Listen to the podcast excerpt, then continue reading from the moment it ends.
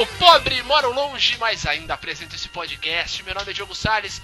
Sejam bem-vindos à Luzerlândia, falando dos nossos achados novamente, Roberto Feliciano. E eu prometo surpreender hoje. Ô garoto, ele não vai falar de comédia romântica. Ele prometeu. Não. Ele tá de resguardo. para falar com a gente sobre esses achados, para dar dicas para vocês losers, ele está de volta. Nosso querido escritor, produtor e tantos ores aí, Rodrigo Pacote.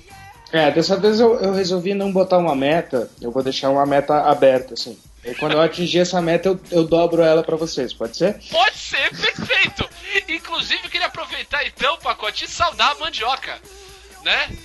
Porque... Com o milho. Exato, claro, porque, entendeu? Nós vivemos na época do homem e da mulher sapiens. Exatamente. então é nesse Diuturna clima. e noturnamente. Exatamente. É nesse clima, é nesse clima primaveril. Nós já estamos respirando os primeiros ares desta estação que virá no próximo mês. Que começamos os achados da Luzerlândia. Vamos lá.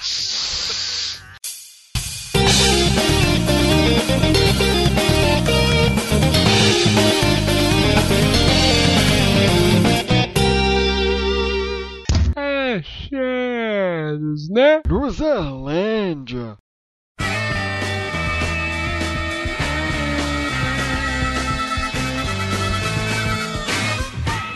Muito bem, meus queridos, vamos dar aí dicas, vamos dar dicas para os losers, vamos falar o que, o que estamos vendo, o que queremos ver, o que queremos ler, ou o que queremos de melhor para essas pessoas, para essa gente fina, elegante e sincera que nos escuta.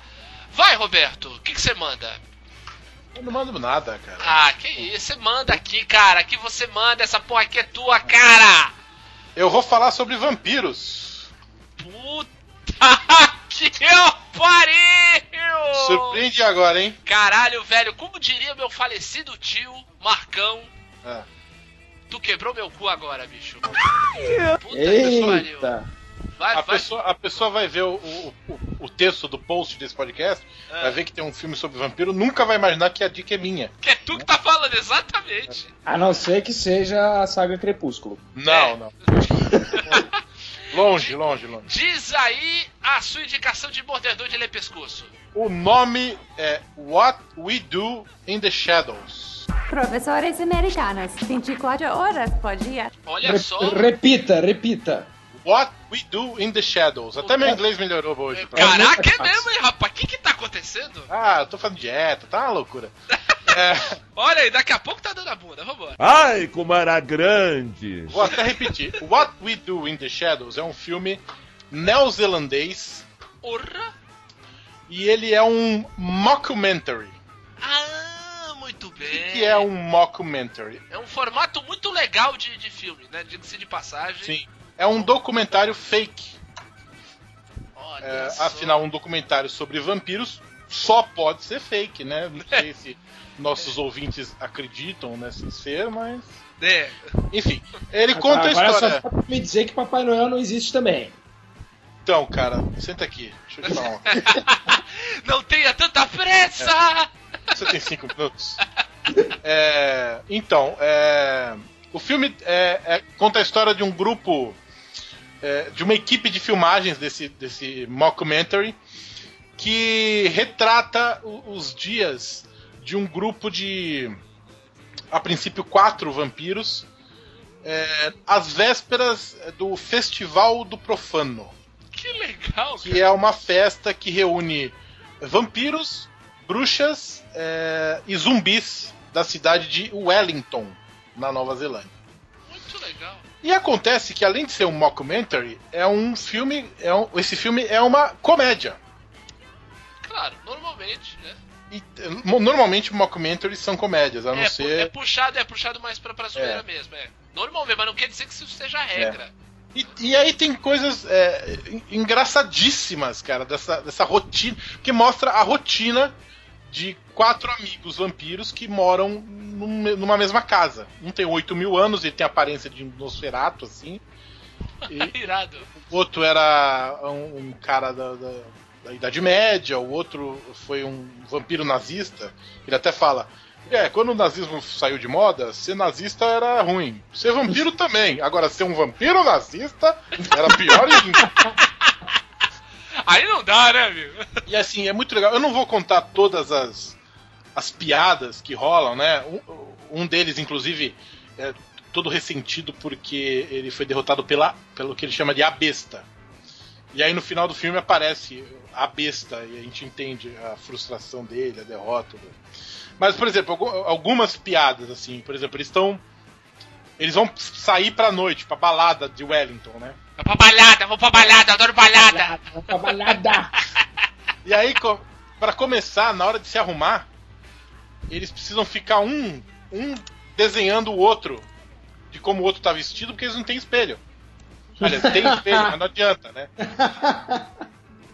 Então o cara se veste lá e ele. Não, desenha e mostra pro outro que ele tá bem, aí vai lá, troca de roupa. Aí eles vão pra balada e eles não podem entrar em lugar nenhum, porque ninguém convida eles para entrar. Genial! Ele só pode entrar é, convidado, né? Aí tem uma balada que é de um vampiro também, e aí esse cara convida eles, e aí é o único lugar que eles frequentam.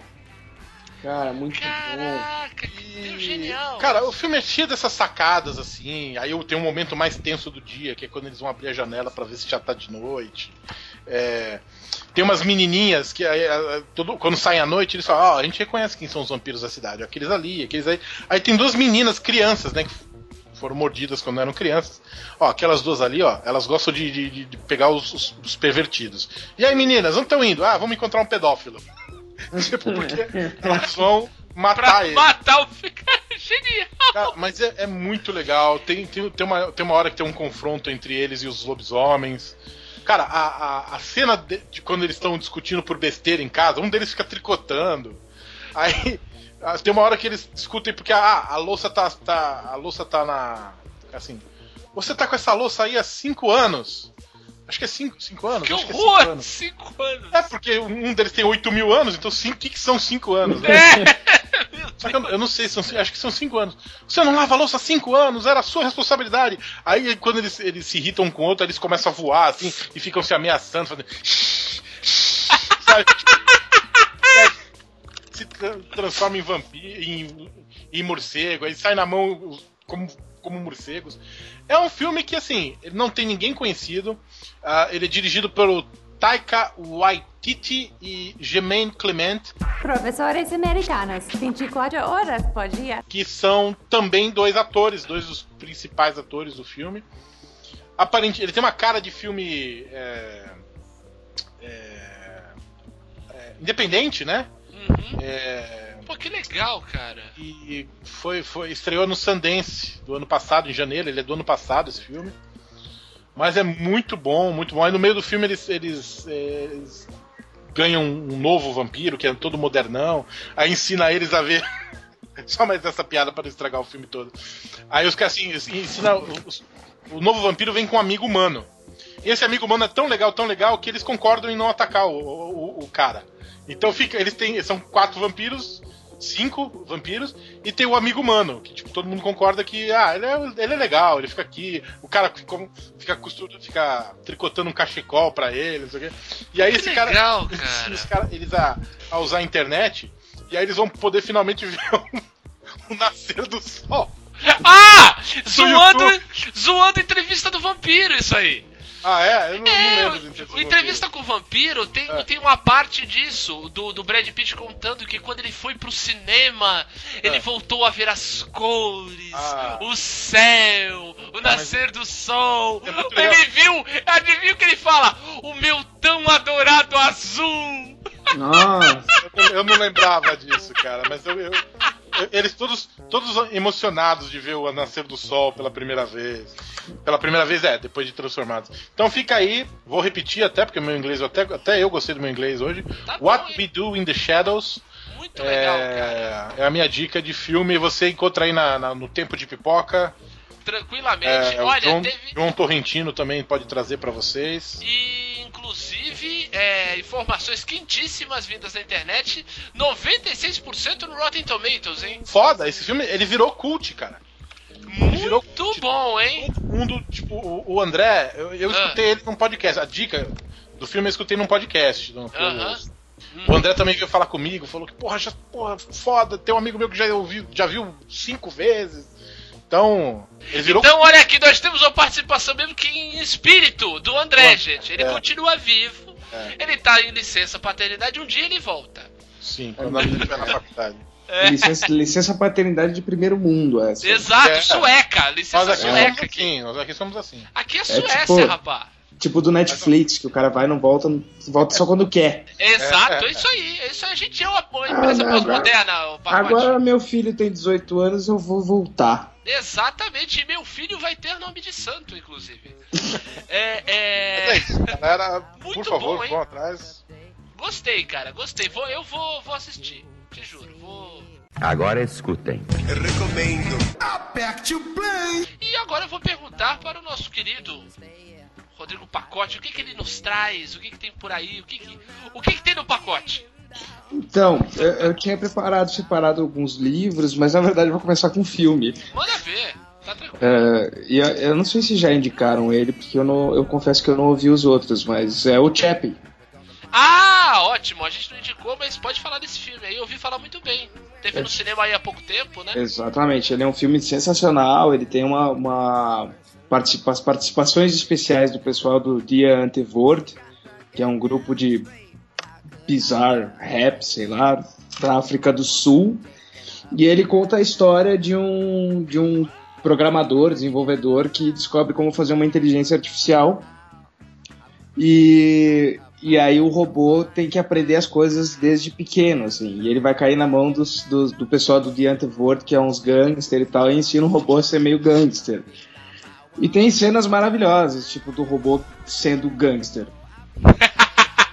Andando meio, meio torto, botando as mãos no, como se estivesse no É bolso. quase um enigma de Caspar Hauser pós-moderno. É, e é muito engraçado, porque o robô ele é, ele é inocentão, assim, né? Aham. E aí ele fala umas bobagens, aí tipo, tem, tem uma cena que o cara. Eles vão roubar uns carros, aí eles, ah, você tem que. Você tem que ir lá e pegar o carro que essa pessoa ruim roubou do papai. Aí o robô tipo, sai com um taco de beisebol e quebra o carro inteiro.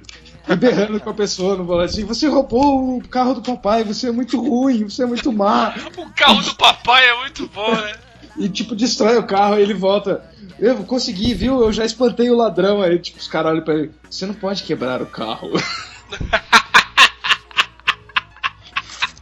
e aí tem o, o plot twist no final que eu deixo pra vocês assistirem, que é sensacional.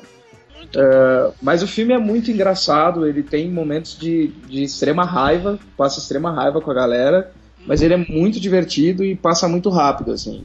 Eu não sei qual é- de onde ele é, qual é a produção, mas ele roda a princípio na África do Sul. E tem participação especial do cara que fez o Homem de Ferro, o... minha memória está muito falha. Robert Downey Jr.? Exatamente, com mullets sensacionais. Caraca, bem, e quem, o programador do Chap é aquele garoto que fez o Quem Quer Ser um Milionário, não é isso? Exatamente. Esse Muito cara. Bem legal, cara. Eu, eu tava. Eu tava. Eu fiquei interessado quando o filme entrou em cartaz, só que ele saiu muito rápido, né? Então, Uhum. A internet tá aí pra me salvar. Muito bem. É, é, ele está também no, no Tempo da de Pipoca. É, Exatamente. tá na internet, tá aí na internet pra você. Tá na vida, né, gente? Tá na. Lembrando, lembrando que é do Neil Blomkamp, né? Que é o mesmo do Distrito 9. Ah, logo Exato, imaginei. exato. Logo E tem imaginei. é, esse cara é foda, ele faz uma, um- uma formatação de filme que é muito foda. Não, ele é, um- ele, e o engraçado é que é, um- é um tipo de cineasta que a gente fala muito, né? Que hoje em dia é meio, meio raro, que é um cineasta que gosta de botar minhoca na cabeça das pessoas, né? É um cineasta que quer que as pessoas parem e pensem, né? Que, que Uhum. raciocinem em relação à história que ele tá contando, tudo isso. É muito legal você ter um cinema de entretenimento, nada contra, pelo contrário. Mas é muito bom você também ter alguns cineastas que queiram fazer um pouco algo a mais também, né? Fazer você ter entretenimento, mas parar pra pensar, ter, um, ter um, uma reflexão sobre esse ou outro assunto, pra aprender a ter uma coisa, ouvintes, que chama senso crítico. E é por isso que é bom ver os filmes do Adam Sandler. Porra, esse cara ainda tá aí, rapaz, fazendo o quê? É, é. Um eu recomendo, que é o Embriagado de Amor. É o bingo da Luzerlândia isso aí. É, esse é o Bri- Embriagado de Amor. Toda hora que a gente vai falar de cinema, sai o Embrigado de Amor. Não, porque, porra, quando você fala da Adam Sandler, todo mundo fala Adam Sandler, filme merda. Menos o Embriagado de Amor. E o. Maluco no Golfe. Ah, mas esse é memória afetiva. esse é memória afetiva. Imagina. Agora, eu vou falar minha dica aqui, também de cinema, de um filme que vai estrear agora, dia 27. Filme novo.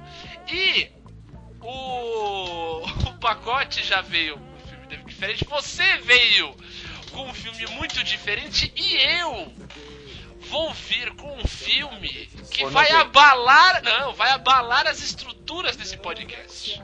Hum, Porque é um filme nacional. olha só. Olha aí. Olha Com a ali. Regina Casé. Olha, Olha só. Olha só. Perdemos um participante. Não teremos mais. Benito Vasquez acaba de romper o contrato com a Luzerlândia, está rasgando e Eu enfiando escuto o cu. momento desse momento. Tá rasgando, enfiando no cu pra sair de Carmen Miranda. Não, enfim, não E sei, mais, daqui pra São Paulo, de Não São sei. Paulo para o Rio. não sei mais nem o que eu estou falando. Benito Vasquez rasgando. Não, eu, eu olha, vamos, agora vamos, deixa eu me explicar. Agora vamos falar sério. É, agora vamos falar Aham. Fala sério, qual é o filme de verdade, velho? Então, cara, é, é muito louco isso que eu vou falar. né? É, essa dica que eu tô, vou dar a respeito desse filme. Que, por incrível que pareça, é um filme nacional com a Regina Casé, que não é. a- E é um filme da Globo Filmes também. Só tá Mas- piorando, tá indo lomba abaixo. Então, mas agora, agora veio o plot twist, Rodrigo Pacote. Deixa eu só falar uma coisa. Ah. Caguei para suas imunidades. É, isso aí. Agora vem o plot twist. É um filme com um princípio, uma história muito boas, muito boas. No último Achados aqui, eu dei uma dica de um videoclipe do Emicida. Lembra dele, Roberto? Sim, sim, muito bom o clipe. Então, que contava o quê? Da, daquela relação das empregadas com o patrão. O- essa, essa dinâmica que, que é apresentada de uma forma, até porque, né, no videoclipe você tem poucos minutos pra passar uma ideia. E aquele ainda é um pouquinho grande, né? Ainda E é um que videoclipe normal. qua- que é quase um curta-metragem, né? É. Direção da Katia Lund e tal. 52 minutos, mano. Muito bom. É, então, o, o, o filme, então, o filme que eu vou falar é com a Regina Casé, também da Globo Filmes, mas o nome do filme chama Que Horas Ela Volta. É, que Horas Ela Volta conta, conta a história da Val, uma empregada doméstica que é vivida pela Regina Casé. E aí que tá. A Regina Casé, nesse filme, ela não tá fazendo graça.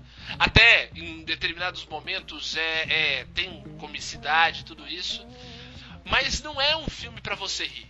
Não é um filme pra você gargalhar. É um filme pra você sorrir. Mas conta a história da Val, essa empregada que tá há muitos e muitos anos cuidando de uma família. E uma das cenas incríveis é, é a família inteira, né? O pai, a mãe e a filha, os três sem nenhum, nenhum olhar na cara do outro, os três no celular. E a mãe falando: Val! Val! Vem tirar a mesa! Já vou! E ela vai lá. E a Regina Casé é totalmente desconstruída, não naquela indumentária do esquenta, sem aquela. Sem caras e bocas. sem caras e bocas, sendo a atriz do Asdrubal, que ela foi nos anos 80. Aquele papel que foi perfeito pra ela. É, não, não, não digo ser, ser perfeito, mas até porque ela faz uma nordestina, né? Uma, uma empregada com é, é, é, descendência do Nordeste e tal. Mas assim, ela, ela é desconstruída sem querer fazer. Vai, é, é, overacting, como ela já fez em algumas novelas, tudo isso. E aí o caso dela, tra- ela vai encontrar uma filha que ela não vê há 10 anos. E ela traz a filha para conhecer os patrões. E aí muda essa dinâmica, tudo isso. Bem, lembrar que esse filme é, já, já é premiado. O- Eu acho interessantíssimo o título dele em inglês. Ah, diga. The Second Mother. Sim, Que é, é, talvez mais significativo, do- pelo que você está dizendo, sim. é mais si- significativo do que o próprio título em português. né? Não, sem dúvida. É que o seguinte, é que, o- que horas ela volta, ele é um título um pouco mais poético, Sim, sim. digamos assim. É, é que americano faz melhor até quando o negócio é brasileiro. Eles estão muito melhores. É, Pô, ó, os caras têm Hollywood, velho. é, então, ó, pra ter, ó, só pra Hollywood no Brasil é a rocinha, rapaz. A Então, opinião só dos pra- convidados não reflete a opinião do. É brincadeira. É, então, só pra vocês terem uma ideia, um, um dos caras que tá no elenco é o Lourenço Mutarelli. Sim, e o Michael Joeltsas, que é o, o cara que os pais saíram de férias e nunca mais voltaram. É, aquele menino dos meus pais sérios de férias, tem o Del Werneck e tal.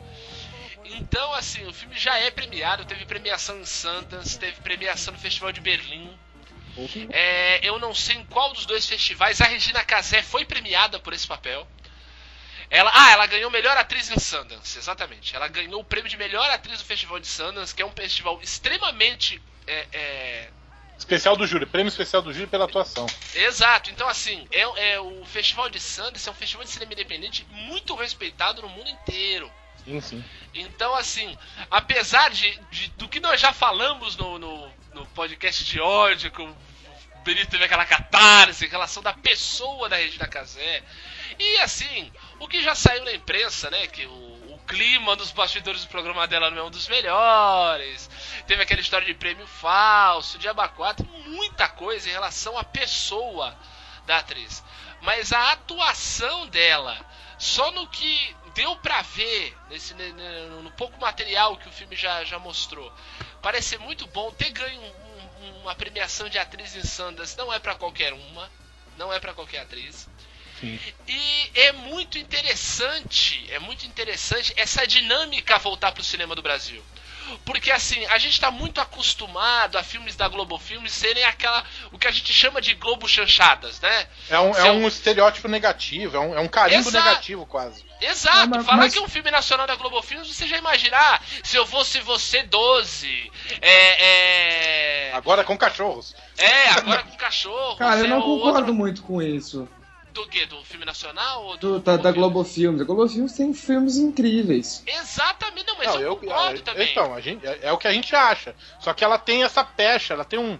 A galera tem um certo preconceito com a Globo. Ah, mas, mas- mas é que a, a galera tem um ranço, no geral, assim, né? Sim, é, sim. exato. brasileiro. Não é, não é só filme ruim. A galera tem ranço com filme bom. Sim. Ah, sem sim, dúvida, é. Sem dúvida. Pegam dois coelhos da vida, tem um monte de gente que tem ranço, nunca assistiu e diz, ah, é filme brasileiro. E é um E é um filme. Pega o Redentor, que também é da Globo Filmes, Paris Redentor, Filmes. É, cara. é Bom, da Fox, Redentor- Fox com, com o Globo Filmes, que é incrível. E a galera, ah, não. tem Aliás, aquele- a- tem não aqueles só, cara da, da novela das oito. É, é, não uma só o bobagem. Redentor, não só o Redentor, mas todos os filmes do Cláudio Torres, que é É um baita diretor. baita diretor, cara. Cláudio Torres é um cara que as pessoas não dão o devido valor mesmo. Ele é um é, cara foda, ótimo. ele é foda.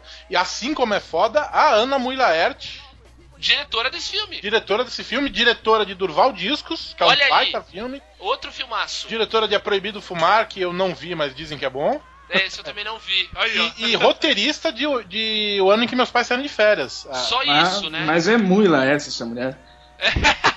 Assim, então, a obra dela já fala por si. sim, Entendeu? Então, assim, galera, sem brincadeira, dá uma chance.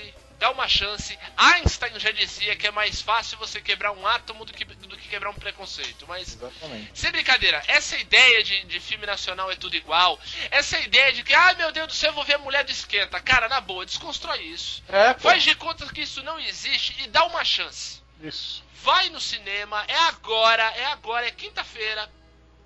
É, é que esse filme entra em cartaz, dia 27. Tá? É, vai falar de relações humanas, fala de uma coisa, de um outro. Daí eu vou aproveitar e dar uma, dar uma dica associada Ah, desse filme que fala do mesmo tema, que é um filme de outro cara foda pra caralho, que agora já tá fazendo filme em Hollywood, pacote. É Hollywood! Hollywood, os cara! americanos são muito melhores. É, é Que é o Hollywood. Fernando Meirelles, que é o Fernando Meirelles, só, só diretor de um dos melhores filmes já feitos na história do cinema brasileiro, chamado Cidade de Deus. Pra pagar o Cidade de Deus, ele fez um outro filme antes chamado Domésticas.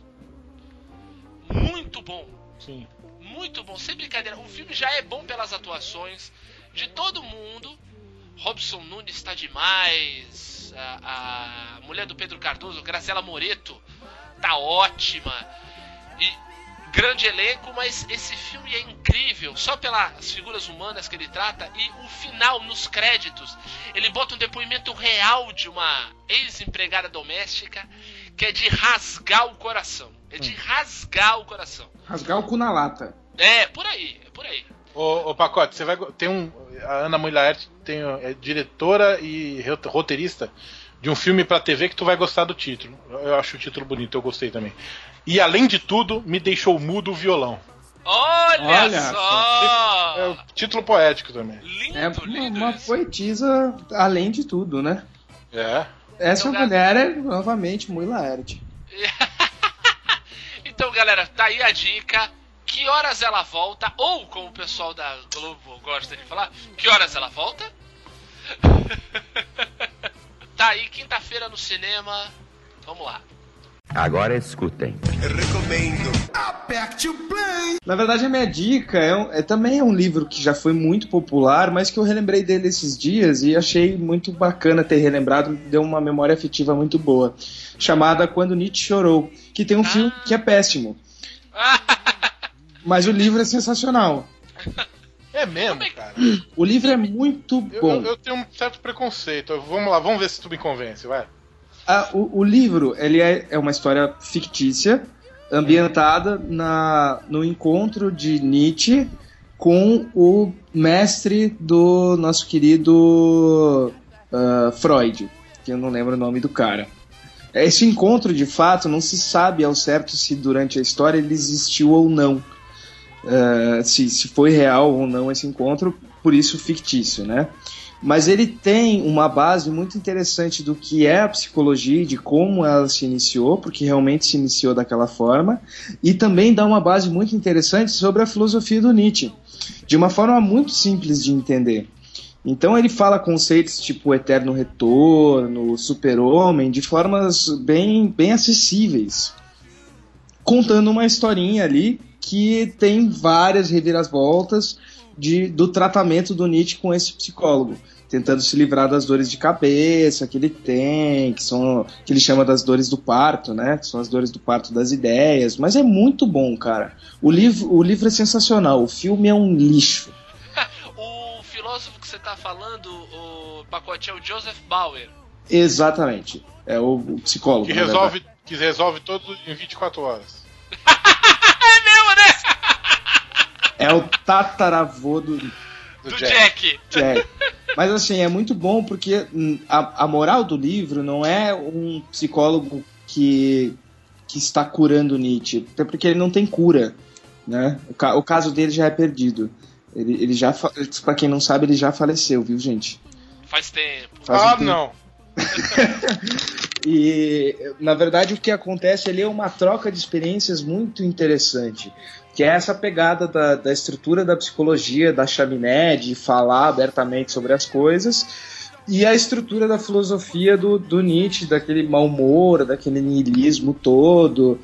Daquele algo fala em mim. Né? É, e tem coisas muito interessantes, como ah, cenas de aproximação do, do, do, do Nietzsche com o Wagner, dele trocando cartas com o Wagner. É muito bom, é muito bom mesmo, cara. Vale a pena, é, é, assim, dá pra perder uns três dias lendo tranquilamente de, de- e sem parar, assim. Convenci, Roberto? Não. Não, convenceu, convenceu. Eu, na verdade, o meu preconceito ele é de uma época que eu, que eu trabalhava em livraria e que eu era meio besta, eu tinha uns preconceitos com, com, com os best-sellers, assim, sabe? Ah, tá. É, alguns realmente são ruins, né? São. É, e- mas eu, eu colocava esse meio que na mesma categoria. Mas, pô, você. Não, essa então. dica eu- vindo de você é Só, confiável. só- só lembrando que, que eu, eu sou um estudante de filosofia, né? Para sempre, um estudante de filosofia. Todos então, teríamos, teríamos que ser, né? É, É. todos deveríamos ser, isso é verdade, concordo. então e, e- e estudei Nietzsche na faculdade, e conhecia as teorias e, e afins, bem a fundo mesmo, né? E, e o livro reflete, de fato, o, o pensamento de Nietzsche, que é o mais interessante, porque é muito difícil de pegar um autor que consiga fazer essa reflexão numa história de ficção. Exato, exato. E- é, mu- é e- muito complicado, até porque, por mais incrível, e aí é daí é a opinião pessoal, eu acho incrível, mas você pegar um, um- um filósofo hermético como é o Nietzsche, né? é- é, e conseguir quebrar isso e deixar de uma forma didática, né? Dentro de uma história, dentro de uma, uma dramaturgia, né? Uhum. te- dentro do texto, né? Acho que até o nome, né? Texto, né? De tecer, né? De conseguir fazer esse, esse essa, digamos assim, essa alfaiataria dramatúrgica para poder vo- o- o- ter alguma coisa palpável. Eu acho isso de um tremendo talento e muito bem-vindo, né? Principalmente para alguém que quer iniciar, quer conhecer como é, porque tanta gente fala do bigodudo, né? É, E o cara, quando quer parecer que tem conteúdo, fala que não, porque eu leio. Quando assim falou Nietzsche Zaratrusta. chorou. Não, porque assim falou Zara- Zaratrusta e. Não, eu, quero, eu quando quero parecer culto, eu falo Schopenhauer e Kierkegaard. Nunca li nada desses dois. Tu não fala do Gaitalize? Não, Não, é. Ó, que interessante, um- uma coisa bem bacana. Ah, esse cara, esse mesmo autor, ele lançou um segundo livro que quase virou um best-seller, que fala sobre Schopenhauer. Olha aí. Não Olha consegui terminar, eu achei uma bosta. é melhor ir no é original, né? É melhor o, o- o Schopenhauer. É, O Mundo como Vontade de Representação, que é um livro que eu tive que ler pra faculdade, eu, eu entrei em depressão. Eu tenho muita vontade de ler Kierkegaard só porque eu gosto do nome. É bonito, né? Cara, aquilo que cara, é, é muito interessante porque ele é um, é um sarcástico, né? Olha só, já gostei. E É é, tipo- dinamarquês, um dos meus países que eu quero. Dinamarquês sarcástico, ele escreveu o seu, seu, sua- seu auge da teoria sobre o amor e entregou pra mulher que ele amava e que tava casando com outro cara pra dizer pra ela, tipo, tu vai casar com o cara que não te ama e tu vai ser infeliz pro Caralho. resto da vida. Caralho, aí sim, né, velho? Deve ser. Deve... Que mané, que mané George Harrison, né, Roberto? É. Porra! Quando sair uma Pra- comédia romântica sobre essa história do Kierkegaard, eu vou ver. Bem, acho que se- só essa história ele já é uma comédia romântica entre os filósofos. Sim, sim, é, é- é muito engraçado porque, assim, é, é um livro que perdura até hoje. É, é uma teoria que perdura até hoje que foi baseada só numa birra porque a mulher deixou ele e foi casar com outro. Olha, é muito engraçado e daí dá pra fazer um paralelo muito bom com um autor inglês que eu adoro, que ah, ele é muito filosófico, mas ele não tem nada de filósofo, que é o Douglas Adams, no seu maravilhoso Guia do Mochileiro das Galáxias, quando ele explica o o motor de, de probabilidade infinita, que ele foi criado por cientistas para eh, deslocar alguns centímetros a calcinha da anfitriã de uma festa. Mas eles fizeram esse, eh, esse, esse motor, na verdade, porque eles não foram convidados. Então... é mais ou menos por aí, assim. É. Eu vou Agora- encerrar só, só, só porque você falou do Kierkegaard, eu vou encerrar com uma excentricidade de, de Soren Kierkegaard. Olha Pou- aí. pouca gente conhece essa excentricidade e tal, só algumas pessoas que têm mais intimidade, né? Só pra quem é chegas do Kierkegaard. É, que chama ele de Kik. né? Kik. Ah, Kierkegaard, ele tinha na casa dele três salas, três, ah, três aposentos que eram dispostos da mesma forma e ele escrevia três livros ao mesmo tempo. Ele saía Maria. de uma sala para outra e todas elas eram iguais. E ele escrevia os três livros, tipo de, de uma em uma hora ele trocava de sala e ia escrever outro livro, outro tema, mas com a mesma visão. Que Olha só. louco, brother. Esse cara não era. era- ele, ele era esquizofrênico. Eu devia fumar drogas, né? Fumar dorgas, Manolo, com certeza. Agora, Com certeza. sobre o Nietzsche, eu achei que ele era alemão, cara. Ele é alemão. Não, é que o Diogo falou que ele é hermético. Viagem é ruim, cara! Desculpa, eu segurei essa piada, eu queria ter feito na hora, mas. Desculpa pela piada atrasada, foi mal. Desculpa, peço perdão pelo vacilo. Perdão pela... Me desgurba. Me desculpe, estou muito nervoso. É. Só lembrando que, que Nietzsche, no final da vida, também dizia que não era alemão. né? Ah, ah, sim, né? Só, só, só pra constar. Claro, assim, e, e, fechar até o, o tema em si, que obviamente a gente tem muito, muito ouvinte jovem e tal. Cara, na boa, vem com a gente, escuta o que a gente tá falando em relação a isso, que, cara, filosofia, ah, é chato, cara, na boa. Eu vou usar, eu vou fazer minhas as palavras de um grande profe, de um professor na USP, da USP muito bom. Vai, vai ler, porra. É essa frase? Não. É quase isso. É quase um, isso. Um professor da USP muito bom. Clóvis assim, Barros. É isso aí. É assim, cara, é, é- sabe o que é bril? Bril, entendeu? Tenta ter bril, porque assim, é ler filosofia, ler filosofia faz bem pro teu cérebro. E assim, tu tem culhão de pegar um texto e ler, e, cara, eu vou entender essa porra. Uhum. Entendeu? Porque assim, é, é, é, é uma merda um cara chegar pra você, cara, você é tosquinho. Pra você aí é só cota, entendeu? Tá aqui o solzinho, a empresa, e bibibi, bibibi, bobobó, entendeu? Cara, pega! Lê o primeiro parágrafo, não entendeu? Lê de novo, lê de novo. Abre a, abre a janela, abre a porta da, da, da, da- da tua cabeça e deixa entrar. Que isso vai parecer uma loucura, mas vai você vai colher frutos na frente. Lembre-se, o filho da puta teve um trabalho do caralho só pra pensar e escrever aquela merda. E escreveu essa porra do nada. Você só precisa ler e entender, porra. Ok, agora vocês estão citando textualmente exatamente o que ele falou.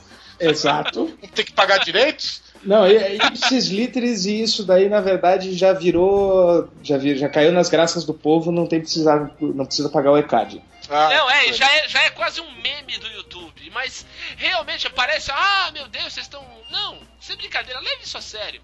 Para, dá uma chance pra esse livro, dá uma chance pra filosofia, porque te ajuda a pensar, cara. Te ajuda a refletir, a entender por que, que sei lá, tá todo mundo tão raivoso ultimamente. Ó, e você, Eu- eu não sei se o, se o pacote vai aprovar essa minha dica, a parte que eu vou dar agora, mas se você n- quer começar do nada, você pode. Não sei se o pacote aprova o mundo de Sofia, por exemplo, Ah, mais ou menos, mas, mas é um bom começo. mas é um bom começo. É o primeiro E passo. tem até um livro didático que eu, que, eh, eu, eu achei ele muito importante pra mim. Eu tenho ele até hoje, e que é o Filosofando, que é um livro didático Exato. é, e que você pode começar por ele. É, é, você, claro, você não vai ler uma obra de um cara foda logo de cara. Você começa devagar. O Mundo de Sofia, ele pode. Eu, eu li com 15 anos o Mundo de Sofia. Então, Olha aí. naquela Olha aí. época, é, funcionou pra mim, né? Eu, que- eu queria só dar a última alinhavada e dizer pra- pra quem tá nos ouvindo coisas muito importantes que, que devem ser expressas, que é ah, o que, do que a filosofia trata. A filosofia trata de coisas muito habituais e usuais, porém de formas não, não naturais. Então, você tem aí um estudo sobre quem é você mesmo, o que é o belo, o que é o amor, o que é a sociedade, vista de ângulos que não são tradicionais. Sim. Quando tu transporta isso para dentro da tua realidade e dentro do teu mundinho de, da tua empresa ou dentro do teu mundinho das tuas amizades, começa a ver os argumentos de formas não usuais. E é aí que você começa a se destacar, porque você começa a enxergar coisas que ninguém tá vendo.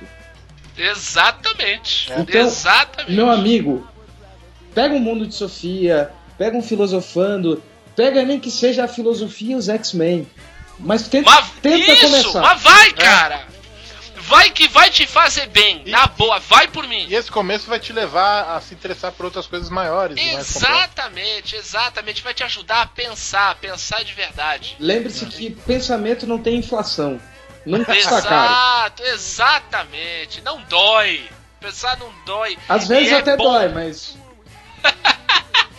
É, em algumas sociedades é, É. complicado É. pensar demais provocador mesmo. Mas com certeza a pessoa que, que começar a entender um pouco mais do que é filosofia, da tradição da filosofia, a questão da ética, a questão da política, Exato. vai, vai de fato entrar num maravilhoso mundo daquelas pessoas que descobrem que, como eu descobri, que a filosofia é inútil, mas é extremamente necessária para a vida. Exato, não. E mais uma, uma coisa muito interessante. Apesar de parecer extremamente teórica, a filosofia é a arte, é a ciência mais prática que existe. Ex- Mais prática que existe, cara, que é baseado na tua vida. Exatamente. Naquilo que você vive no seu dia a dia e que você Exato. com certeza não pensa sobre. Exato, É. no que você faz, exatamente. Agora escutem. Eu vou sair do, do, do mundo dos livros, vou voltar pro cinema, Boa. porque é, eu preciso falar de um filme que tem a minha atriz favorita Olha, e é dirigido pelo, por um dos meus diretores favoritos. Muito bem, onde temos Emma Stone? Então temos Emma Stone no fi- filme mais recente do Cameron Crowe, Caraca, aí fudeu, hein? Aloha. Aloha! Olha só. Traduzido para o Brasil como Sob o Mesmo Céu. Ah, Tra- putz, parece que é bom mesmo esse filme. Então, cara, ele é com Bradley Cooper. Bradley Cooper, Rachel McAdams, é, Bill Murray, Exato. John Krasinski, pra quem gosta de The Office. Pra quem conhece o Braincast, um outro podcast um- mais famoso do que o nosso, sabe que eles têm o Qual é a Boa bom. lá, né? E muito bom, hein? Muito bom, muito bom. E sabe que eles têm o Qual é a Boa lá, né? Uhum, que São de indicações. Que, é- que, é um, que é um pedacinho do programa deles, que é o- exatamente esse programa inteiro que a gente tá fazendo. Isso. E, e lá, às vezes, um deles solta um. Ah, hoje eu, vou, eu trouxe um qual é a média. Então, é, é meio controverso. Eu não decidi se eu gostei, se eu não gostei. Ele é um filme um pouco difícil, assim. Ele certamente não é o melhor filme do, Do Cameron do Crowe. Cameron Crowe. É, Cameron Crowe, pra quem não sabe, é, tudo acontece em Elizabethtown, é, quase famosos, singles. É, Quase Famosos, pra mim, é o filme mais foda dele. quase famosos é muito bom, singles é muito bom, vida de solteiro, né? O que falam. Vida de Solteiro é clássico. Digam, clássico dos anos 90. digam o que quiserem, que é uma comédia daquelas dos anos 80. Uhum. Ele fez o documentário do Pearl Jam, Pearl Jam, Pearl Jam Ah, eu não sabia. É, sabia. ele é um cara, ele era crítico de música, né? Ah, O, o quase famoso é a história dele, assim. é. anti-romanceado. E O último, o último filme antes desse era o Compramos um Zoológico, que eu acho muito bom. Ah, Ele sim. é um filme com meio- a Scarlett Johansson, né? Ele é um filme meio tratado como ah, uma comedinha de sessão da tarde, mas ele é, ele é muito bom, ele é muito profundo. E o Aloha. Ele trata. Bom, vou contar, vou dar uma sinopse rapidinha. O Bradley Cooper, que é o Brian Gilchrist, ele é um ex-oficial, acho que da aeronáutica, que fez uma merda em, é, no Paquistão, Afega- Afeganistão, Afeganistão, Paquistão não, Afeganistão, e tá voltando pro, pro Havaí. O filme se passou no Havaí, como o nome meio que indica, né? E ele tá voltando como meio que funcionário de um bilionário que quer investir é, num satélite que, que vai ter como base o Havaí.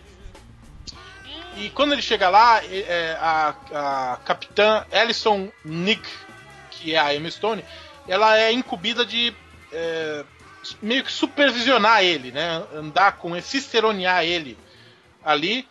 É, só que na verdade ela está sendo ela tá sendo orientada a vigiar ele porque ele é um o troublemaker, sabe? O cara que só, só faz merda. Em meio a tudo isso tem a relação conturbada e, e não resolvida dele com a ex- ex-namorada, que é a Rachel McAdams. Uhum. É, mais o marido dela, que é interpretado pelo John Krasinski. O, o- o bilionário que eu, que eu citei é o Bill Murray. Ah, claro. E aí o filme mostra é, é, é, ele tentando. Ele começa tentando conseguir de um, de um chefe nativo é, uma liberação de um espaço. Ele, ele precisa da bênção desse cara, que é um nativo havaiano, pra, pra ter a. pra poder instalar as coisas do bilionário. E aí, as coisas acontecem, eu não vou contar o, o final, óbvio, óbvio, né? Mas assim, o lance do filme é que é essa relação dele tentando resolver os próprios problemas a serviço de um milionário e o envolvimento dele, tanto com a ex-mulher quanto com a com a capitã, que é Emma Stone, no papel mais Emma Stone, assim, tipo, louquinha. É... Beirando a síndrome de Down. É. e assim, é, o filme foi controverso porque ele é um filme que tem muita entrelinha. Assim. Entendo. Nada é dito com muita clareza. Eu, eu, eu tava assistindo com a Débora aqui na, na sexta ou no sábado. Hum. E, no sábado. E a gente tá assistindo e. Meu, da onde vem isso? Pra onde foi aquilo? Sabe, uma coisa meio. Ele não. Nada é muito claro. E isso às vezes atrapalha o ritmo, eu acho. Ah, entendi. Ah, essa é uma, uma posição que eu, eu li algumas críticas que falam a mesma coisa, que o filme ele é meio confuso e ele ele meio que se, se perde um pouco na, nessa tentativa de mostrar é, a coisa nas entrelinhas. Além disso, tem uma controvérsia, controvérsia não, controvérsia, um problema, né? Com, Aham. com também é, é, instituições de cultura, porque eles são acusados. O, o filme foi acusado de não ter representatividade de havaianos, por exemplo, havaianos nativos. né? Opa! Você coloca só. só tem branco no filme. É, aí é complicado. E aí é, tomou bastante crítica né? Uhum. é, por, por conta disso. Eu tendo a gostar do filme, eu, eu gosto do filme porque a construção dele, né, a construção do começo ao fim, me apresentou um resultado satisfatório. Gostei do filme. De novo, não é o melhor do Cameron Crowe. Cameron Crowe é um dos meus diretores favoritos.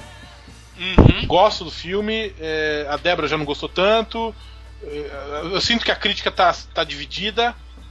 Mas, Aham. de qualquer forma, eu acho que vale a pena a dica, vale a pena as pessoas é, tentarem ver esse filme. Eu não Uhum. sei se ele se ele passou aqui pelo Brasil, se ainda vai chegar. Eu vi. Eu vi trailer desse filme e pareceu interessante. É, É, Não, eu, vi, acho- ele- eu vi ele passando esses dias aqui na rua também, mas. o trailer, né? É, ele- ele passou aqui pelo Brasil, mas. Então, é, é, não, então, eu acho que ele passou pelo Brasil, mas, por exemplo, aqui em Santos não chegou. Mas as coisas que não chegam em Santos. É porque fica tudo no Rio de Janeiro, tem praia lá. É, é, fica preso, fica É, preso na alfândega. Santos tem, tem uma prainha, mas é. Mas acho assim, a atuação do, do, do, do Bradley Cooper é boa, da, da, da Emma Stone, da Rachel McAdams.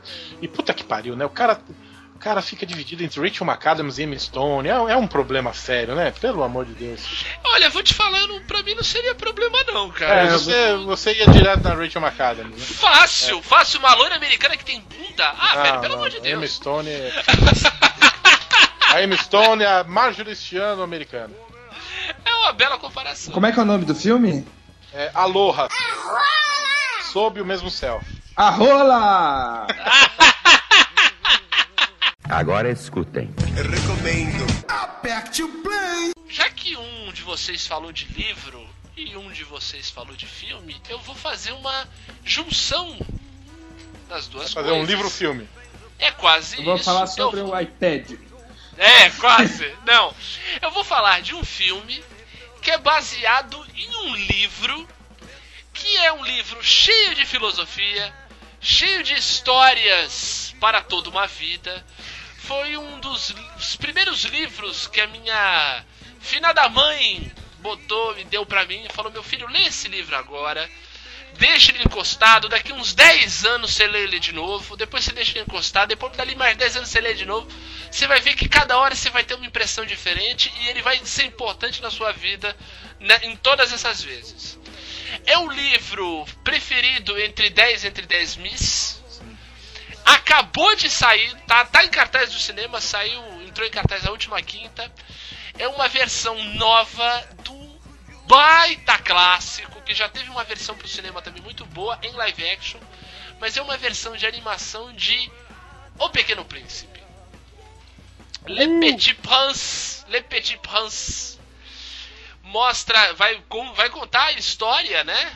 Do, do, do príncipezinho, do, do seu asteroide B512 e que viaja pelo universo encontrando é, é, monarcas e, e planetas diferentes, mostrando as, a, todas as, as hipocrisias e idiosincrasias do homem, todas essas loucuras aí, e, e encontra um aviador é, com um avião danificado no meio do deserto que era né, um, um, um avatar, digamos assim, né, do autor, né, do, do Antoine de Saint-Exupéry.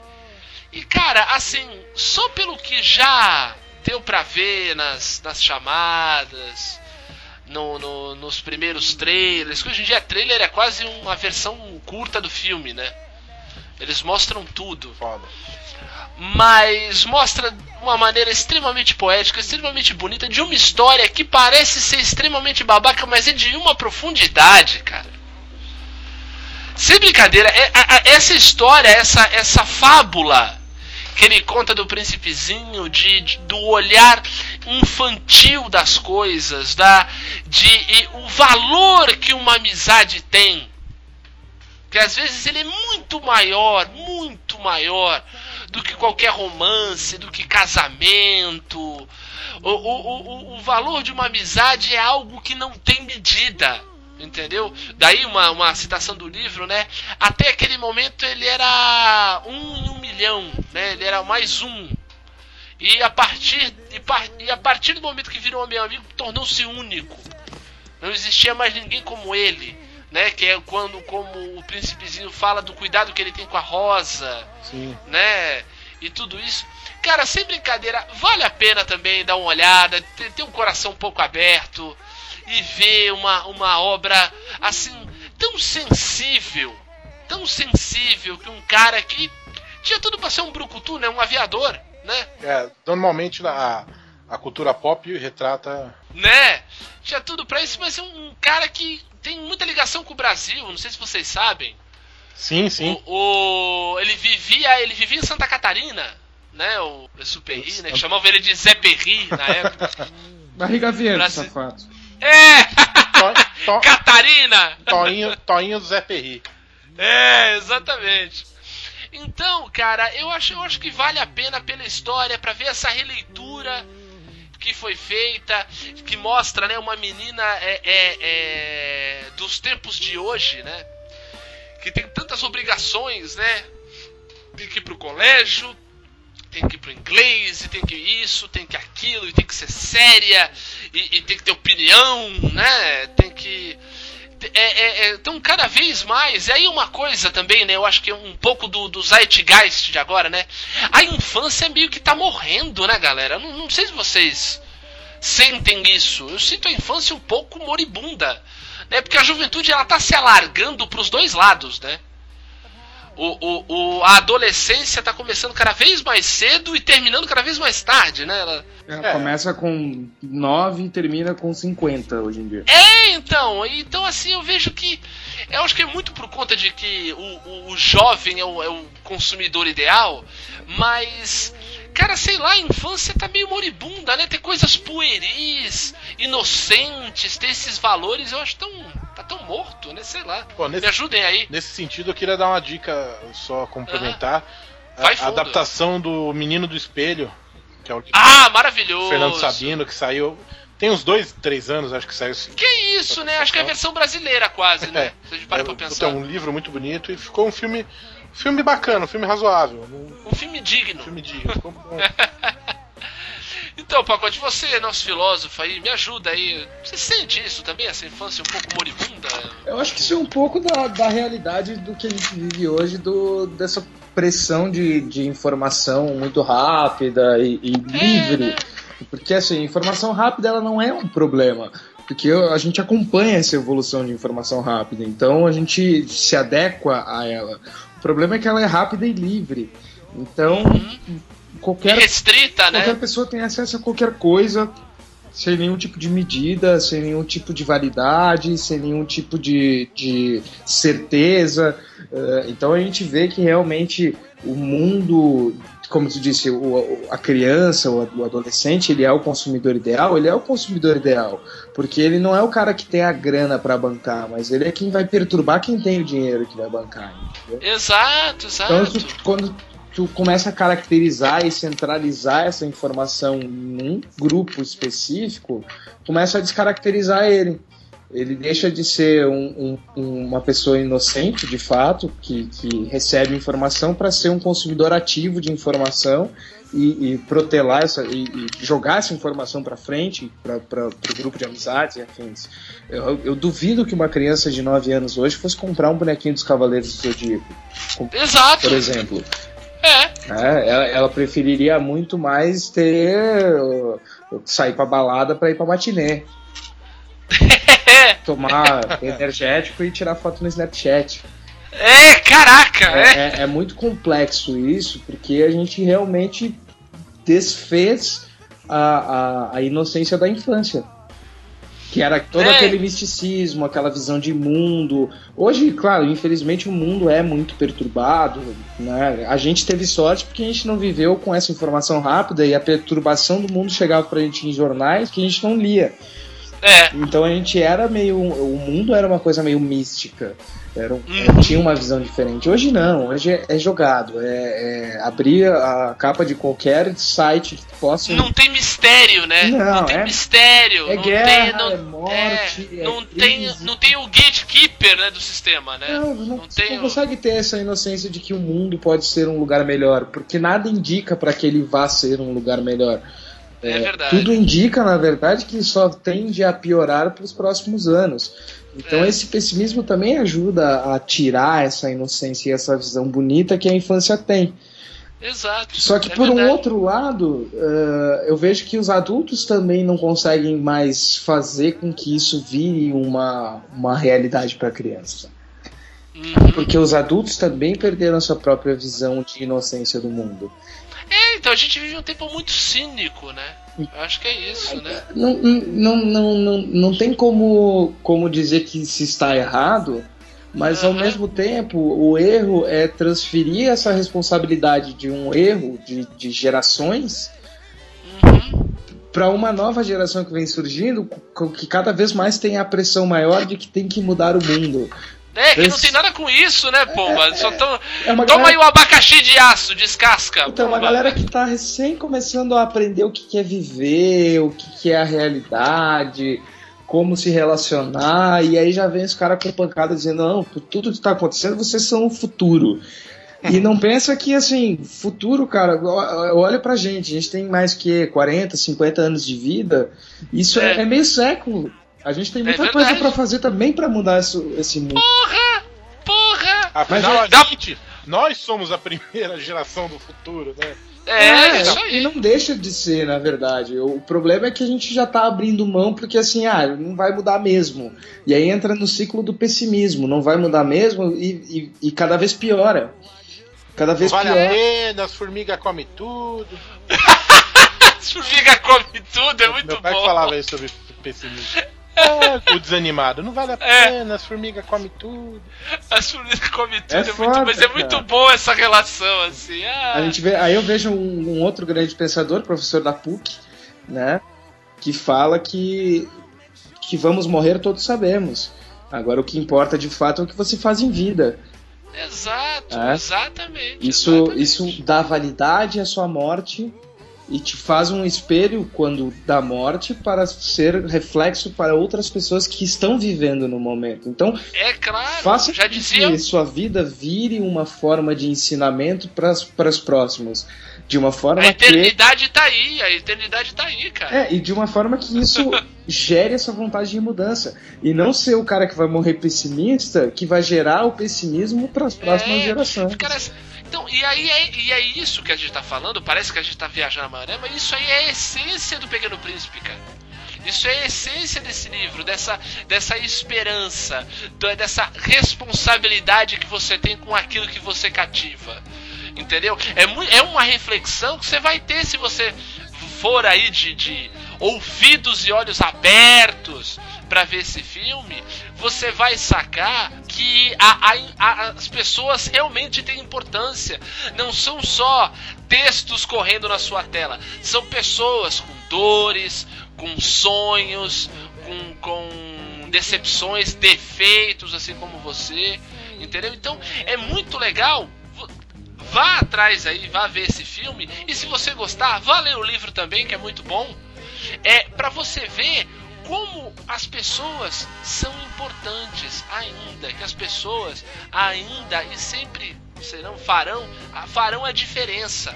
Você precisa de pessoas. Nós precisamos de pessoas. Eu deixo, Entendeu? deixo uma dica rápida para quem quer ter um, uma, um, uma visão sobre isso e talvez até um esclarecimento bacana. Uh, tem um, um, vídeo que rola no YouTube do Neil deGrasse que é um, um, astrofísico. Durante uma palestra, ele é, ele é perguntado qual o sentido da vida. Por um moleque de 6 anos, é genial! Esse, não, esse vídeo vai estar no post. Boa, pacote, pode falar. Assistam esse vídeo, porque uma, uma das chaves que ele fala é dizer para a criança: nunca perca essa visão. Nunca perca Exato. essa visão de mundo, porque as crianças são cientistas, elas têm a vontade de Nascem. experimentar. Exato. Não deixe de tentar experimentar, porque os velhos, nós que somos velhos, porque nós já não somos mais jovens, nós perdemos a vontade de experimentar o mundo. Exatamente, é muito legal, porque ele pergunta qual o sentido da vida. Fala, as pessoas acham que o sentido da vida é como se fosse o santo grau. Por que, que a gente não dá sentido à nossa vida. É, Dar um sentido à nossa vida. Essa, é, essa é uma discussão muito interessante que eu tenho e que é recorrente com várias pessoas, quer dizer, não existe sentido da vida. O que existe é você fazer é sentido a vida na vida. é você fazer a vida ter sentido. É, então, é ter sentido na vida. Né? Você, você não... é fazer ela ter um sentido. Você, é. você tem metas, você tem, tem, tem sonhos, tem desejos isso são Isso. coisas que você quer alcançar, mas de fato viva a sua vida no sentido que te leve a sempre o, o caminho que você queira trilhar e que você ache bom. Exato. E aí, discorra sobre o bem como você bem entender. Exatamente. Exato. Senão vai ficar que nem o meu vizinho. Meu vizinho chamou a polícia pra mim, falou que meu cachorro fica correndo atrás das pessoas de moto. Meu cachorro nem moto tem, porra.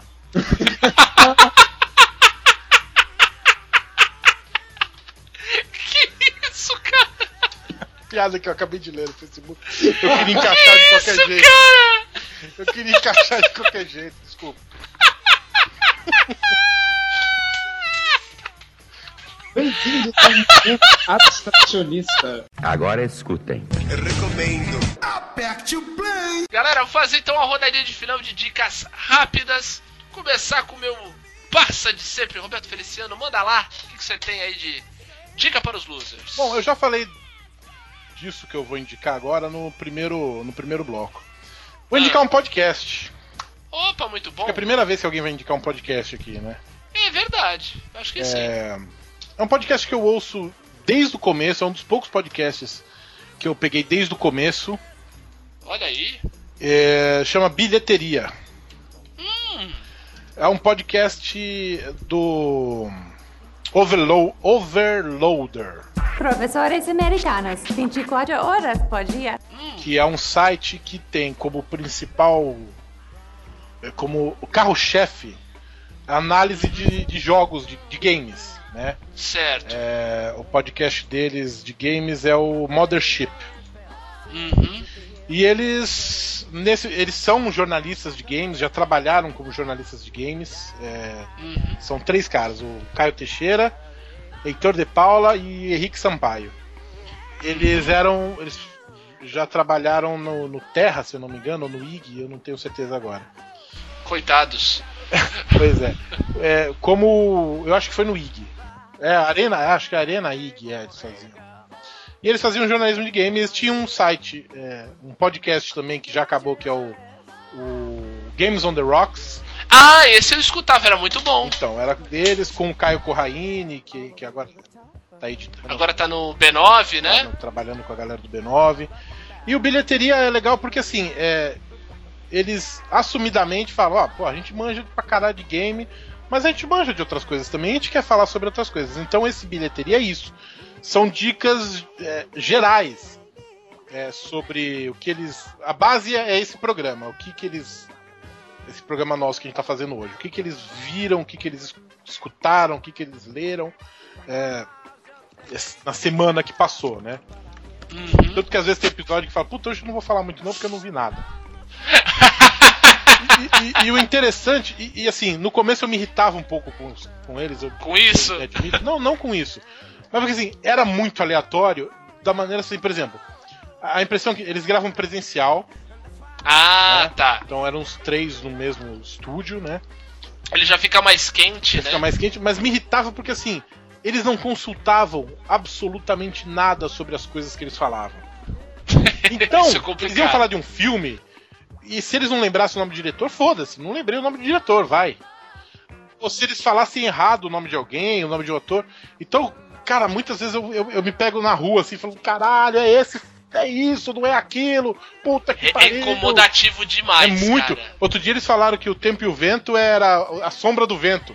Não, Ah! Alguém, alguém falou assim, Como é que tu fala isso na frente do pacote, Ah, Roberto? Você é louco. ah, eu- pera aí, eu vou tirar meus fones e vou embora, eu não acredito.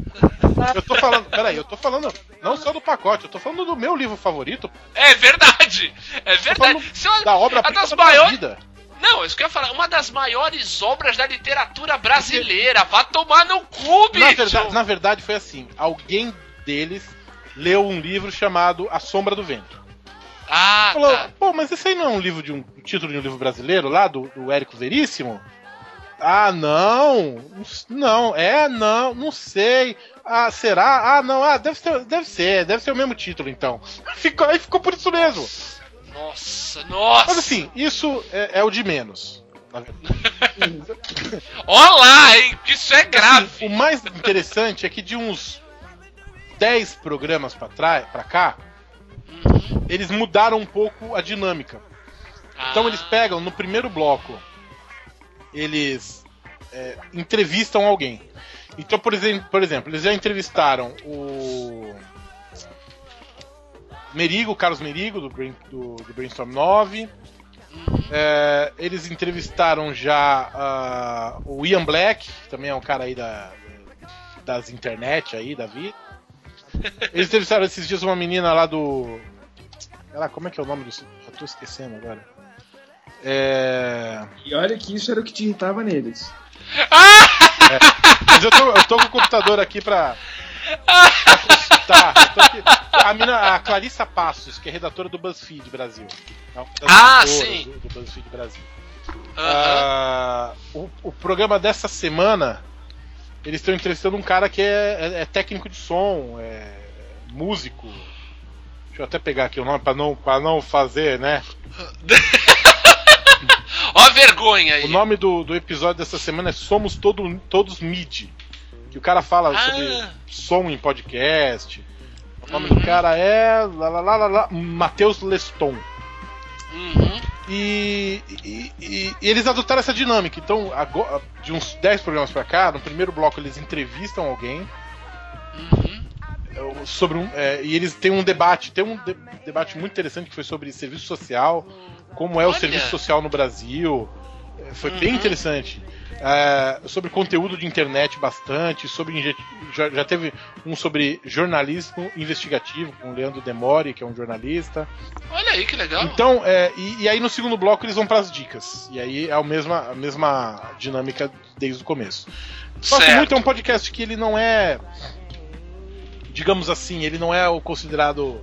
o- o- ele não tá nessa lista de top 10 que a galera costuma colocar, Nerdcast, Braincast. Tá ótimo, então já tá ótimo, já é uma ótima. Mas ele é muito bom. Eu, eu, Ele é tipo a gente, tamo aí. é, ele tem mais público, né? Porque eles já têm uma história. Claro, normal, Mas- mas eu digo assim, é um outsider. É, é. Remando com- contra a corrente. É isso aí. Mas. assim, outra, uma outra coisa que me incomoda um pouquinho, um pouquinho só neles, é que eles são muito paulistano, meu, sabe? Ah, entendo, entendo. então, não, não, não no sotaque que eu imitei porcamente Eu agora. sei, mas no jeitão de mas ser. no- na nas dicas. Não, porque, São Paulo é meu país. não, porque ali, ali, na, ali, meu, ali naquela. Sabe aquela travessinha da Augusta que se que desce, que não sei o que, aquela biba. Eles dão muitas dicas de. Porque eles dão dicas também de lugares que eles frequentam, né? Então é sempre coisas. é- ele é muito. é, Muito técnico.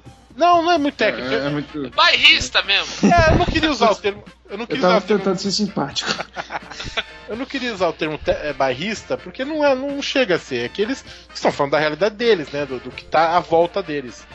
São Paulo é. Não, é a galera São Paulo é meu país. Vamos, Mas- vamos, vamos, vamos, se ente- vamos entender isso, Roberto. Faz parte. Não, é. Tem uma galera que é assim, qual o problema? Não, mas não é nem isso, é que é, acaba sendo. O limite deles é esse, entendeu? É, é. E, e- e isso pode afugentar alguém de fora, a mim não atrapalha.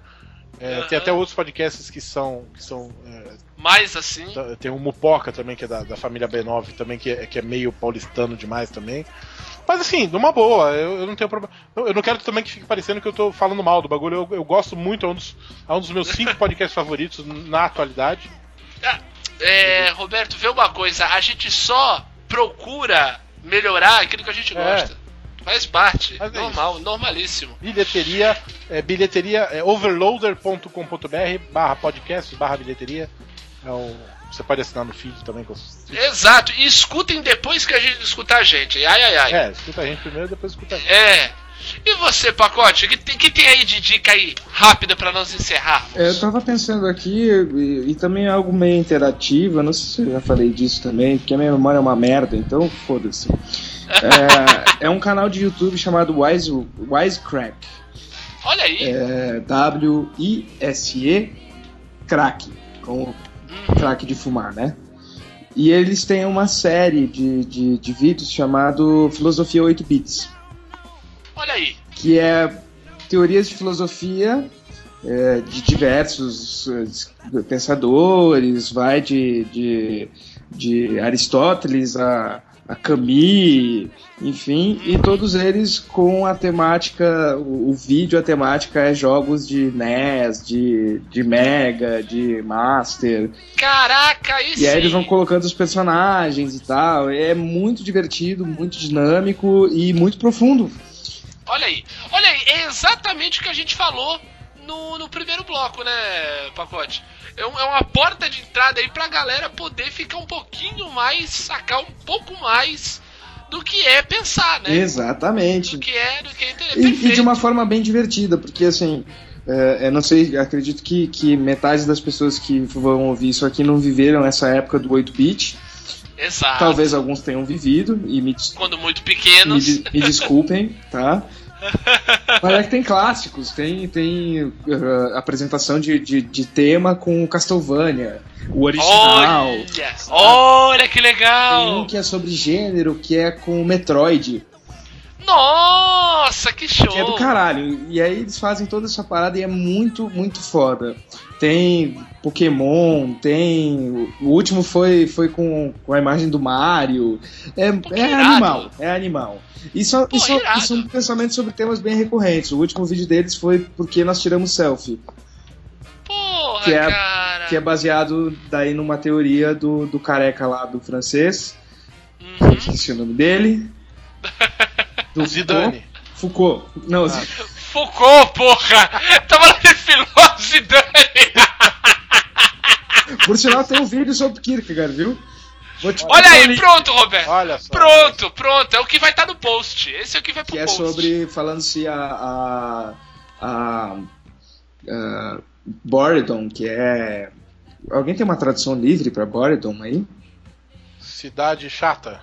É, é chatice. Se é, A se chatice, a chatice é... pior que a morte. Bor Aham. Bortown. Tédio, tédio. Exatamente, né? se o tédio é pior que a morte. É. É, é muito legal. E aí, assim, é um- é um- é- vale a pena explorar, porque além de ser, pelo, pelo menos pra gente, extremamente nostálgico lembrar desses jogos, é também uma forma de consumo de informação que, que vale a pena, assim. E eu queria só- Não vou dar uma outra dica, mas dizer que eu estou. E fiquei extremamente em choque quando eu descobri que o John Green, que escreveu A Culpa é das Estrelas, tem uma série que eu gosto pra caralho. Aí, ó, tá vendo? Falando sobre história. Você- Tá vendo? Voltamos também ao primeiro bloco e você quebrou um preconceito como a gente falou da Regina Casé. É. Olha aí. Não, é, o engraçado é que eu gostava muito dessa série antes de saber que ele era ele. Era o cara da Culpa das É, Estrelas. até o dia que tipo, vai, vai estrear o filme novo dele, aquele Cidade de Papel, né? Teve uma, sim, entrevista sim. com ele no Fantástico. Quando apareceu, essa tipo, ah, vou mostrar o John Green, eu olhei e disse, não pode ser. Ah, bicho, o cara tem que pagar as contas. Não pode ser verdade. É, bicho, acontece, acontece, faz parte pra caramba. Mas enfim, vejam o Wisecrack. Porra, grande dica, pacote, gostei pra caramba. Eu- Vou- eu, até eu vou, vou, vou assinar esse Eu canal, vou, eu vou, brincadeira. vou mandar o playlist aqui pra vocês. Ó. Pô, valeu, valeu mesmo. Agora escutem. Pra fechar, vou dar minha dica. É. Que é uma continuação de uma dica que também, uma, também é uma continuação do nosso último Achados. Que eu falei que eu tinha começado a ler mangá, lembra, Roberto? Sim, sim. Eu comecei a ler mangá, falei aqui. E não é, rapaz, que encontrei ouvintes aí há, há pouco, há poucos dias que me presentearam com mangás. Olha só. Olha. Me deram mangá de presente aqui. Viu como é que é, Roberto? Pois é. Eu comecei a ler, é, rapaz. Eu comecei a ler e eu tô maravilhado com, com essa, com esse, com esse gênero, com esse título, né? Que daí, óbvio, né? Como todo bom maluco, né? Eu li, gostei, eu fui direto pra internet pra ir atrás pra saber o que que era, quem era o, o responsável por isso e eu descobri. Eu tô falando de uma, de uma, do mangá já fechado, são, ele ao todo são 28 volumes, que é o Lobo Solitário. Hum, O Lobo Solitário é, é, um, é um mangá no, no estilo Gekiga. Espero que eu. Gekiga, Saúde, acho, que é, acho que é Gekiga. Kiki- mangá, Kierkegaard. é. É, que é um, que é um mangá mais adulto, com, com uma temática um pouco mais séria. Não, não chega a ter. Não, não chega a ter sacanagem. Não chega a ter sacanagem, mas ele é mais profundo. Entendeu?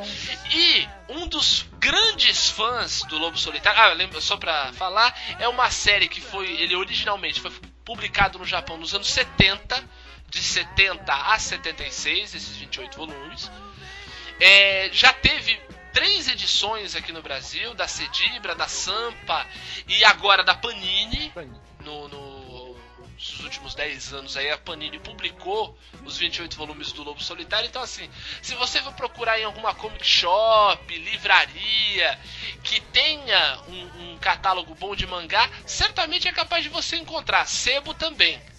Entendeu? É uma história muito interessante, assim, tem uma temática que é muito comum para quem gosta de cultura japonesa, que o Lobo Solitário é a história do Ito Ogami, que era um, um ex-executor do Shogun, né? Ele era um samurai, né? A história dele toda passa no, no período, né? Que é um dos períodos mais conhecidos assim pela, pela cultura pop do Japão, né? O Japão medieval, que é o período de Edo, período Edo da história do Japão, que era a época da, dos shoguns, né, o shogunato tal. Então é a história desse ex-samurai, né, ex-executor, é um samurai sem mestre, então ele é uma espécie de Ronin, o, Ito, o Itogami, e ele vira um assassino de aluguel. Só que tem um detalhe, ele tem um filho pequeno. Hum. Ele tem um filho pequeno, praticamente uma criança de pouco mais de dois anos, e certas horas ele tem que deixar o filho, ó, fica aí quietinho que papai vai matar um cara lá que mandaram ele e já volta. Vai matar umas pessoas. É, vai matar umas pessoas e já vem. É uma tribo chata. Exatamente, e é muito interessante também os detalhes, as aventuras desse cara, os o, o- a história do Japão sendo contada nessa, né, nesse mangá. Olha, é muito interessante. O desenho é muito bom. Deixa eu até dar os autores, né? É do Kazu Koike e do Gozeki Kojima. O Kojima é o artista, né? O, é o cara da cara do desenho, que são incríveis, tem cenas de ação muito bem desenhadas, muito bem mostradas pra você, você sente a velocidade das coisas. E um detalhe, um dos grandes fãs do Lobo Solitário, que inclusive é, é, fez capas para edições americanas desse mangá, é o Frank Miller. Olha só. então, tá aí a minha dica, procurem aí vai- Lobo Solitário. Vai dizer quem foi o ouvinte que deu esse presente? Foi a Nathalie. Nathalie, um beijo. É isso aí, Nathalie. É, eu gosto de carros importados. Não, desculpa. Que isso, cara? que isso, cachoeira? Nata, ele tem uns modelos interessantes nas bancas de jornais, pode dar pra ele.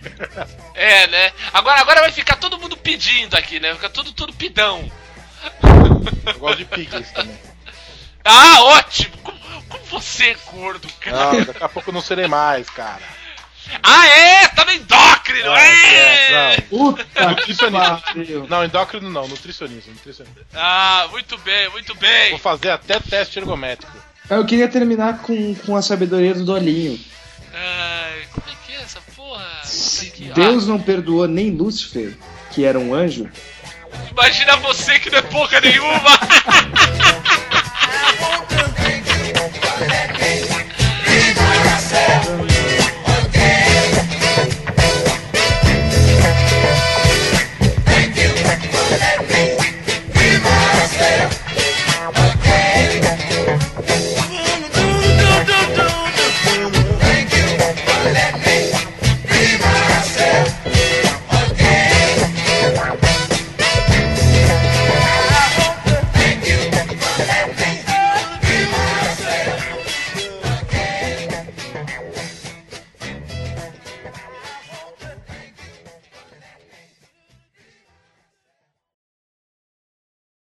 Hey, loser! You can't handle the truth.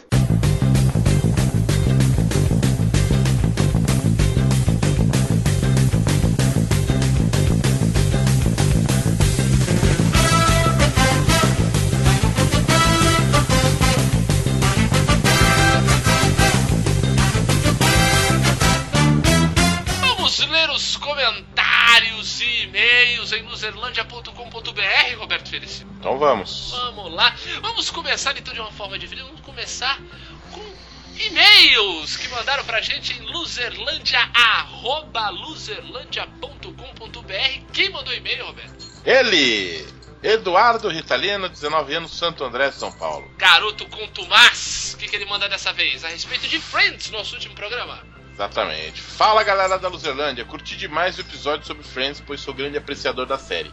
Acho que escutei esse episódio umas 20 vezes de tanto que gostei. Não faz isso não.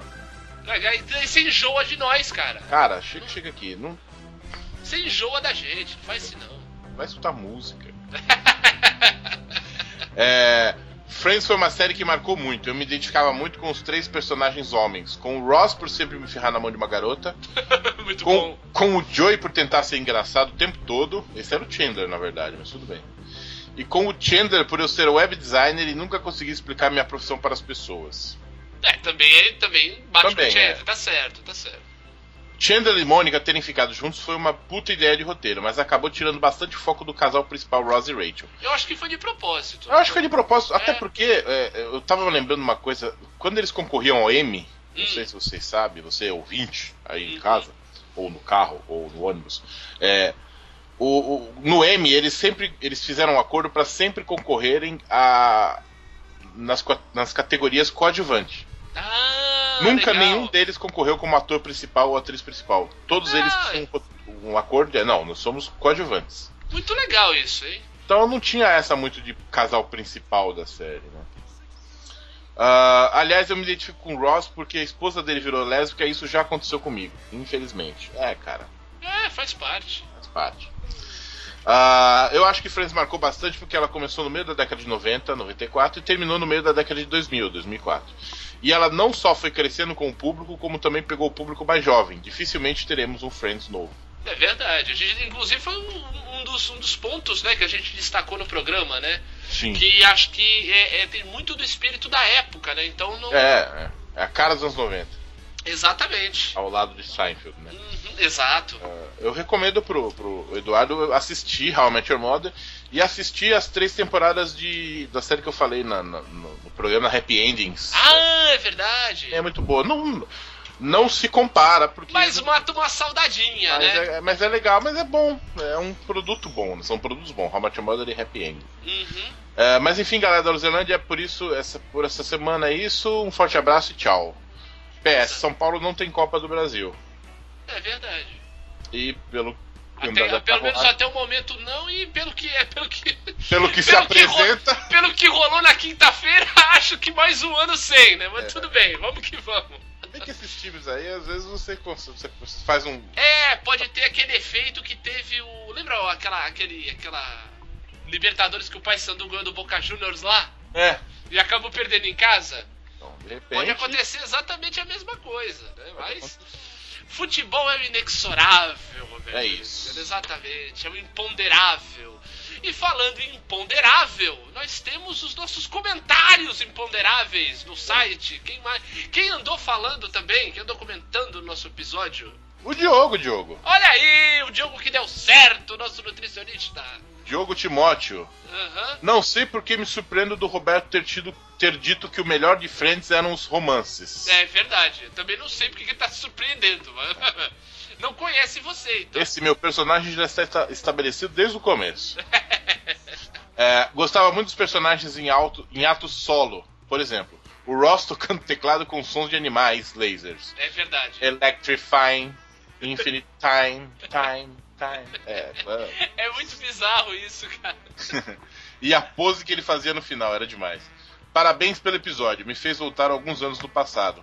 E obrigado por me colocarem no top 3 das histórias de loser. É, porra. Ah, você. Cara, aquela história do Garibaldo é. É incrível, velho. Não, não tem como. Não tem como sair do pódio aquela, aquela história, Joe. Não- não- Ela já tá não garantida. Exatamente. garantida e caprichosa. Porra! Caprichoso também foi o, foi o comentário do nosso querido Dio Júnior. Olha só. Filho da lenda. link. É, rapaz. Ele manda: Fala galera, bom dia. Assisti Friends de forma totalmente aleatória, assim como a minha pessoa. Nunca parei pra assistir até o final, algumas vezes eu parei. Porém, os episódios que eu assisti gostei. Agora, é, o Joe e a Phoebe são os personagens da série, é o que ele prefere né? Muito bom episódio. Só eu achei o romance da, da Rachel e do Ross meio bosta. Abraços. Só, só. Só. Só. Algum- Não. muita gente achou. Eu acho que vai do, do- da forma como você acompanhava a série, né? É, É. Quem acompanhou tudo eh, Uhum. gostava. Exato, exato. O nosso personal trainer Luiz Fernando responde: Assim como o Dio, também não acompanhei a série em ordem cronológica. Assisti uns episódios já começados, ou como sabe, mudava de canal tal. Aquela relação aberta, né, Roberto? Sim, sim. Relação aberta. Mas não tem como não citar as participações de Tank Abbott, é verdade, cara. É. Dando um pau no então namorado da Mônica, o John Favreau. Aí, ó. Sim, vai do Homem de Ferro. Vai começar a luta! É. Aí, tipo, 5 segundos depois, acabou a luta. E também outro ex-namorado da Mônica, Tom Selleck. E ele bota uma imagem, assim, desesperadora do Tom Selleck. Você imagina essa imagem crescendo ainda. É. né? É uma montagem. assim, Se você não, não tá acompanhando a gente pelo feed, dá um pulo lá no post, dá uma olhada na imagem que ele colocou, assim. Ele, ele transformou o Tom Selleck, tipo, no Corinto do, do, do Sandman, assim, com a boca nos olhos. É, é, um, é um festival de bigode, assim. o E com, e, com, e com a cabeça do tamanho do líder do. do É, do do- Hulk, é.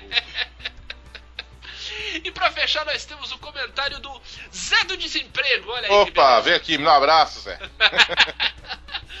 Zé do Desemprego diz: Quando vi o título, achei que ia ser um podcast sobre friend zones. É, tem a ver. Mas não deixou de ser. É. Não deixou de ser. Né? Porque. Nós Ele- estávamos ele- em friend zone com a Rachel, por exemplo. Exato, não, e outra, Ah, né? que É que o cara pega um podcast chamado Loserlândia, o nome do episódio chama Just Friends. É, só podia ser mesmo. Tem a ver, dá, dá, pra, dá pra ter essa ideia. Mas, além dessas pessoas fantásticas que comentaram aqui no, no post, além do Eduardo que mandou e-mail, você pode. As pessoas também podem comentar no Facebook, né, Roberto? Qual é o nosso Face? facebook.com barra. Exatamente, segue a gente por lá, acompanha as postagens, a gente coloca não só os, os episódios, como também os nossos posts durante a semana. Você pode comentar, compartilhar, fazer o que você quiser aí.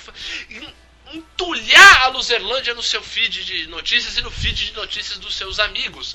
Você pode também seguir a gente no Twitter. No Twitter a gente também faz os nossos posts, além de comentários é, jocosos e traquinagens diárias. né? Aleatórios. Exatamente. Então segue a gente lá também no Twitter, no perfil arroba Luzerlândia, que é muito legal, é muito bom trocar essa ideia. A, a propósito, mandar um abraço especial para nossa ouvinte Anelisa Bacon, falando que estava ouvindo a gente no trabalho, que tem histórias de loser. A gente ainda tá esperando a história de loser dela, ela ainda não mandou, hein, Anelisa? Vamos ver, Tem que convidá-la para participar do programa. É verdade, porque senão, senão não, a gente vai ficar essa curiosidade, não, não tem condição. Ora. Mas por enquanto é o que se apresenta, né, Betão? É isso. Exatamente, lembrando que a trilha desse episódio, agora desse Achados, foi de Sly e The Family Stone, uma banda que acabou há só 40 anos, viu, Roberto? Opa. Ela acabou em 75, mas é um tremendo Ala- som, dá pra você curtir aí no, Mas não, fundo. mas não fala isso pra Larissa, porque ela vai achar que tem. Mas continua viva em nossos corações. Tô né, brincando? Larissa. Um beijo, Larissa. Um beijo, Larissa. Um beijo pra você que nos ouviu. Ainda tem extras. Valeu!